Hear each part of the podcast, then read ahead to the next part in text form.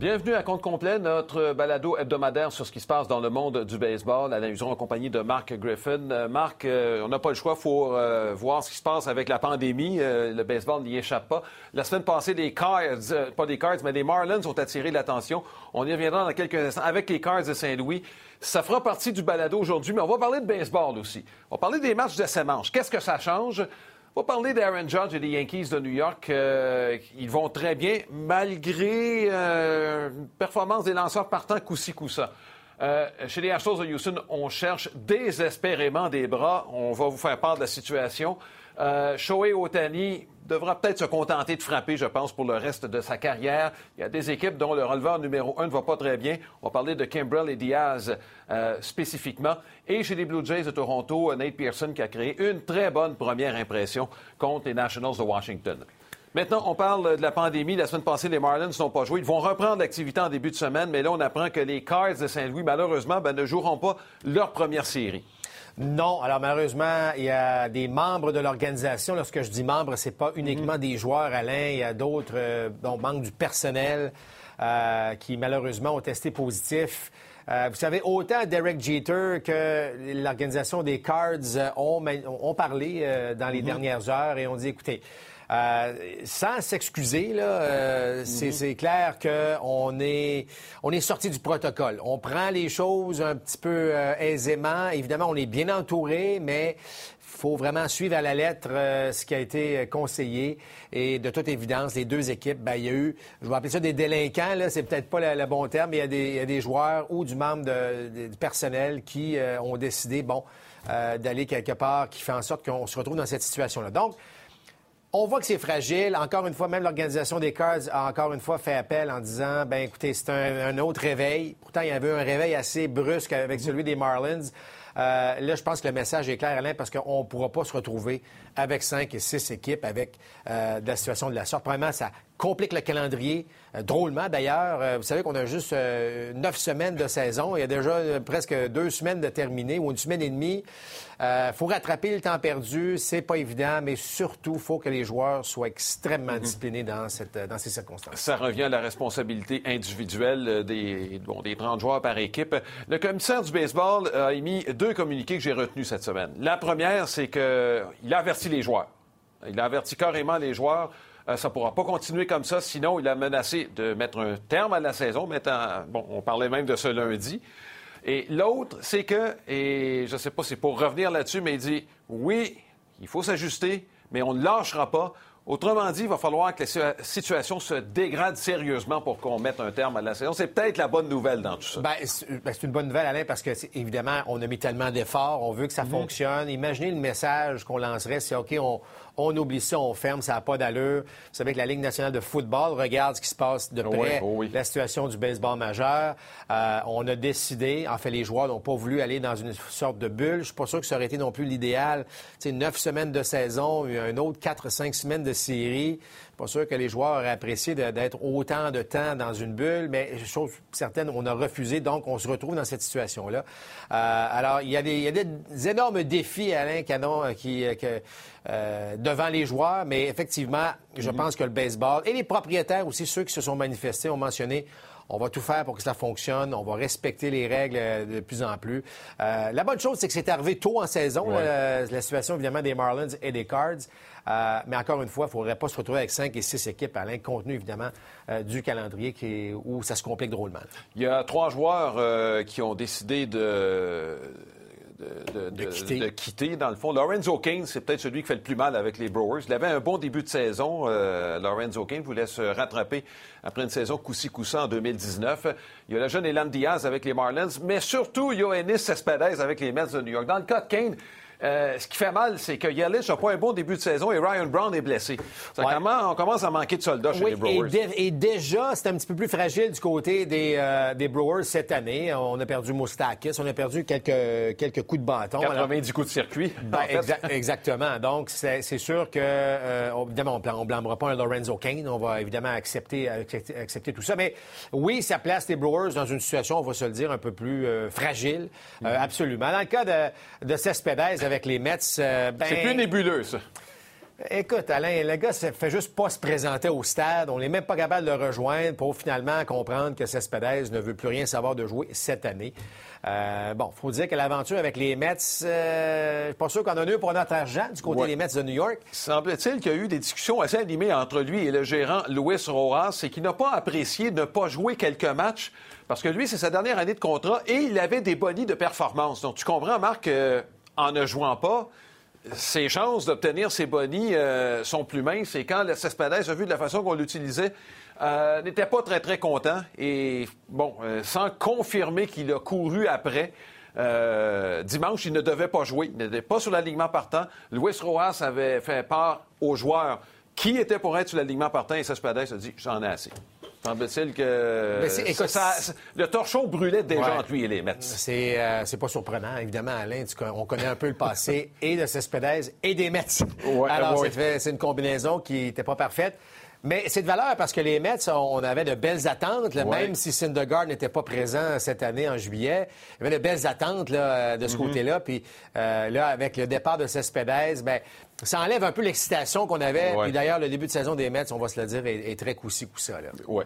Bon, Marc, euh, on assisté à notre premier programme double de 7 manches. Euh, ce dimanche, les Reds qui ont balayé les Tigers de Détroit. Ça, c'est pas une surprise quand on regarde des attentes des deux équipes en ce début de saison. Euh, ta première réaction quand tu as su qu'on s'en allait dans cette direction-là, c'était quoi? Ben, écoute, c'est sûr que je suis pas favorable à ça au départ. Mais vous savez, on, dirait que 2020, il n'y a rien qui va me surprendre. Mm-hmm. Euh, bon, évidemment, parce que, euh, tu sais, imaginez, là, le coureur au deuxième en manche supplémentaire, moi, je pense, j'aurais cru que ça aurait fait une, un tollé davantage. On aurait eu entendu beaucoup plus de critiques de la part des joueurs ça a comme bien passé, Alain. Euh, donc, les sémanches, je le comprends. Je l'aime pas, mais je le comprends. Euh, tu sais, le baseball, c'est neuf manches. Euh, on a des, on a un partant qui lance cinq, six. On a des départs de qualité qui sont six manches, trois points. On a des, des gars qui mettent la table. ça fait partie du jeu. Mais je le comprends très bien dans la situation actuelle. Puis pourquoi pas l'essayer? Pourquoi pas justement utiliser la saison 2020 pour l'essayer? puis voir qu'est-ce que ça va donner. Est-ce que, euh, parce que vous savez, les joueurs, dans la prochaine convention collective, on exige une journée de congé par semaine. évidemment, on ne peut pas le faire cette année.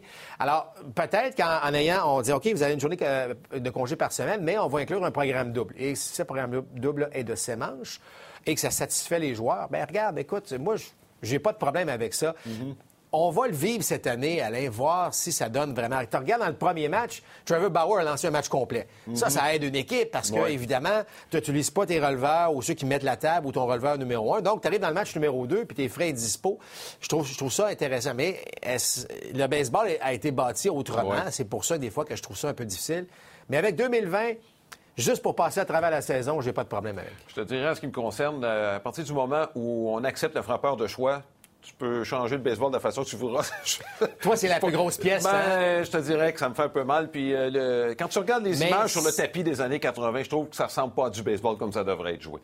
Mais... OK, ça, je suis d'accord avec toi. Mais Alain, le frappeur de choix, là, euh, est-ce que tu as entendu, même les puristes, depuis le début de la saison, le critiquer? On, est dans une, on est en 2020. C'est une saison qui est hors de l'ordinaire, mais je suis con je pense qu'on a fini, on verra plus de lanceurs sais, Je sais même pas un sujet de discussion actuellement euh, dans le baseball. Bon, il y a d'autres sujets plus chauds, vous comprendrez. Mais ça reste qu'il y a des choses, Alain, qui vont rester. Je vous dis pas que le coureur au deuxième but va rester à la saison 2021, mais au moins, on aura tout un échantillon pour voir si c'est quelque chose d'intéressant ou non à poursuivre. Mais moi, le Samange, j'ai l'impression, Marc, que les matchs seront à bas pointage parce qu'on aura moins de mauvais lanceurs au monticule, le partant va lancer son nombre de manches prescrit. Ça ne changera pas dans un match de 9 manches ou de 7 manches. C'est juste que le pont entre lui et le meilleur lanceur, donc celui qui passe la mop habituellement, va peut-être moins lancer dans un match de 7 manches. Et ces gars-là, habituellement, ce ne sont pas les meilleurs lanceurs. Donc, les dixième à quatorzième lanceurs, dépendant du personnel de lanceur, tu ne les verras pas dans les matchs de 7 manches. Ce que tu dis, donc, en 7 manches, ça fait du sens d'avoir le frappeur de choix à ce moment-là, parce que tu n'as pas c'était le moins bon releveur, mais t'as pas nécessairement le moins bon frappeur, qui était le lanceur. Si tu veux de l'attaque, oui. si tu veux de l'attaque, oui. Tout s'égalise, finalement. Bon, enfin. Euh, on pourra en parler longtemps. oui, oui, absolument. Marc, il euh, y, a une équipe qui impressionne. Ben, il y en a plusieurs. Je pense que les deux équipes favorites, Yankees et Dodgers, jouent bien, même si c'est pas parfait de part et d'autre. Mais les Yankees, euh, c'est l'équipe c'est l'équipe, dans le fond, qu'on a bâti. Brian Cashman, l'équipe qui joue présentement, c'est vraiment la façon dont il, euh, l'a bâti, avec la puissance et avec un personnel de releveur qui fait vraiment du gros boulot. C'est comme ça que les Yankees ont été bâtis. L'année passée, ils ont eu du succès grâce à leur profondeur, mais cette année, c'est vraiment la grosse équipe. Ça va être difficile de les battre cette année. C'est drôle que tu mentionnes Yankees, Dodgers, parce que là, je regardais évidemment avec les, tous les coups de circuit d'Aaron Judge. Bon, évidemment, Stanton a un bon début de saison. Euh, ben, évidemment, on mène la Ligue américaine pour le nombre de coups de circuit déjà, mhm. mais à égalité avec qui? Avec les Dodgers de Los Angeles.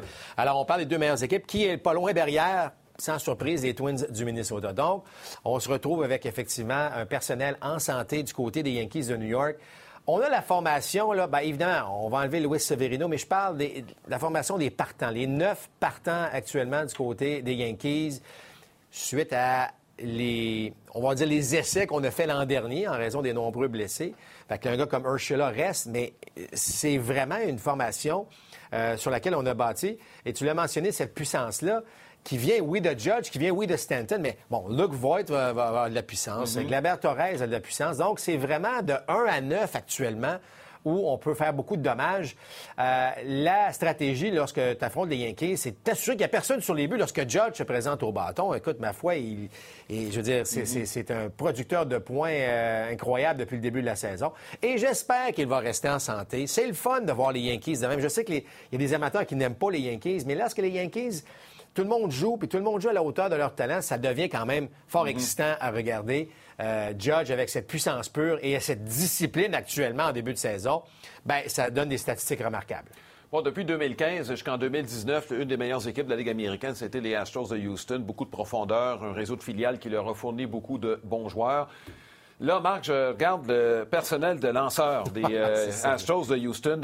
Il y en a une douzaine qui n'ont pas une année d'expérience dans le baseball majeur. C'est. Euh, on a beaucoup de blessés. Garrett Cole est parti. Ozuna vient de s'ajouter à la liste des joueurs blessés. Devensky aussi. Verlander, euh, évidemment. Verlander. Euh, là, tu as juste Ryan Presley. Tu as Cy Snead, que je compte là-dedans, qui devrait quasiment être une recrue. tu as Zach Greinke. Enlève ces gars-là. Là, je te nomme juste trois ou quatre lanceurs, là, et tu te retrouves avec une équipe d'expansion pratiquement. Là, on vient de mettre sous contrat Fernando Rodney, qui va probablement s'ajouter euh, pour ajouter quand même un, bras qui connaît le tabac. Mais c'est vraiment inquiétant là, chez les Astros de Houston. Euh, tu te retrouves dans une situation qui ressemble dangereusement à celle des Red Sox de Boston. Ben, écoute, il euh, n'y a personne qui va pleurer sur les Astros de Houston en passant. Euh, mais euh, en, même temps, ben, il y, y, a du bon monde dans cette organisation-là. C'est pas tout le monde. Évidemment, on a qu'à penser à Abraham Toro, par exemple. Donc, on ne souhaite pas de malheur aux Astros. Mais là, c'est un vrai défi. Oui, ils ont toute une attaque. on peut en parler là, de Bregman, de Correa, d'Altuve et compagnie. mais ça va prendre des bras. Et là, ben, effectivement, on est en train. Lorsqu'on signe un Fernando Rodney, Là, on parle évidemment d'une profondeur qu'on n'a tout simplement plus. Alors là, on va puiser dans des jeunes bras qui ne sont pas nécessairement prêts à, être dans le baseball majeur. Et ça, c'est le danger. Est-ce qu'on amène un jeune trop tôt, parfois, Alain, dans des situations?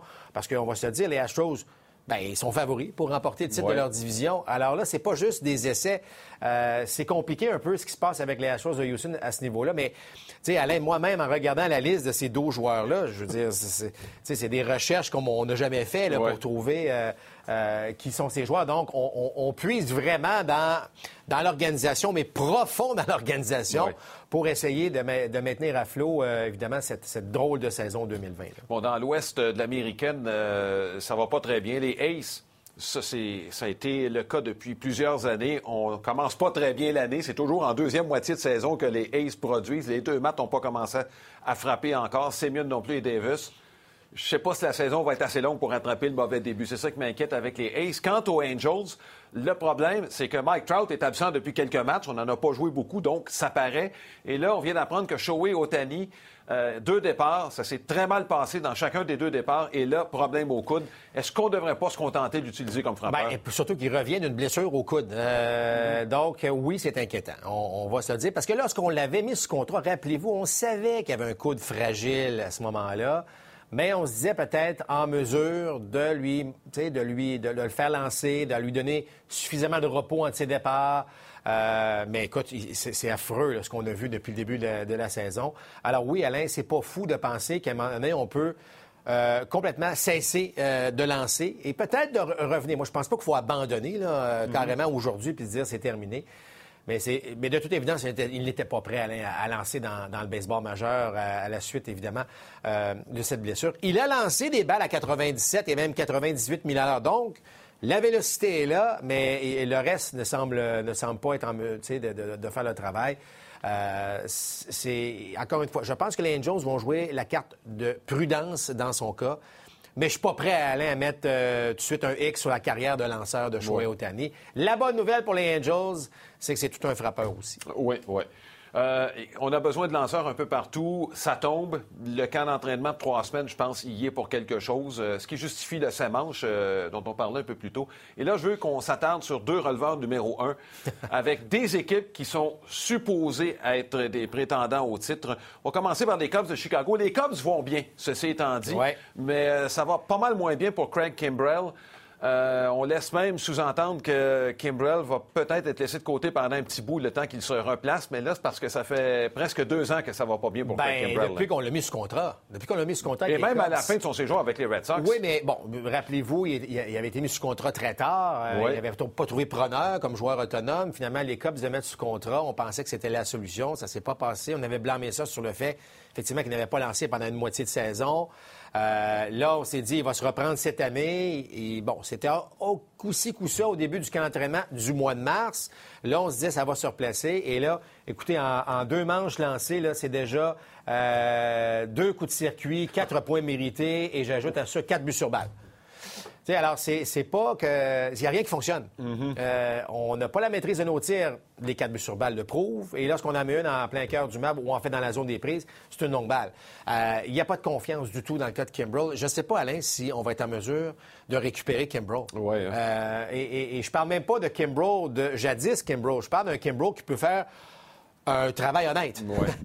moi, ça m'inquiète beaucoup. Moi, je pense qu'il va mm-hmm. falloir que David Ross euh, ben, je suis convaincu qu'il pense déjà à un plan B et C, mais que le plan A va falloir l'éliminer. C'est malheureux, c'est une fin de carrière plate. Mais là, Alain, les, chiffres parlent. C'est pas en faveur de Kimbrell. Oui. Et l'autre, euh, c'est Edwin Diaz avec euh, les Mets de New York. On l'avait acquis des, Mariners. de Seattle. Ça n'avait pas coûté si cher en joueur. Ce que ça avait coûté, c'est prenez Robinson Cano pour faire du délestage de salaire. mais Diaz, une bonne première moitié de saison de l'année passée, mais ça fait un an là, que ça ne fonctionne plus et ça n'a pas pris le temps. Louis Rojas se dit ben euh, non, c'est plus mon ben, numéro un. Ben, c'est sûr que cette année, euh, compte tenu de la courte saison, on ne peut pas faire des essais et dire ben mhm. on, va, on va tirer ça sur 10, 12, 15 matchs. On n'a pas ce luxe-là cette année. Mais qu'est-ce que s'est-il passé entre le Diaz des Mariners et le Diaz des Mets? Il y a vraiment là. Euh, euh, il y a vraiment une différence énorme. Euh, releveur de l'année dans la Ligue américaine. de l'année, mais une domination totale. Je vous dis, en fait, c'était difficile de répéter ce qu'il avait fait avec les mhm. Mariners. Mais on n'est même pas proche de ce rendement-là. Alors, euh, est-ce que la préparation est différente? Est-ce que l'atmosphère autour de lui est différente? Je ne sais pas qu'est-ce qui peut se passer pour qu'un joueur puisse ne pas s'établir comme il l'a fait avec les Mariners de Seattle. Mais c'est un gros morceau que les Mets sont incapables de faire fonctionner, Alain, et euh, c'est important pour les Mets, surtout, évidemment, lorsque, bon, on a un DeGrom, on, a, bon, on avait un Syndergaard. Je parle que le personnel de partant, normalement, qui est très solide, mm-hmm. tu arrives avec un, releveur de fin de match qui, ferme la, porte, mais là, on n'a pas ça chez les Mets. Je ne sais pas ce qui se passe avec les Mets de New York, Alain. À chaque année, on se dit...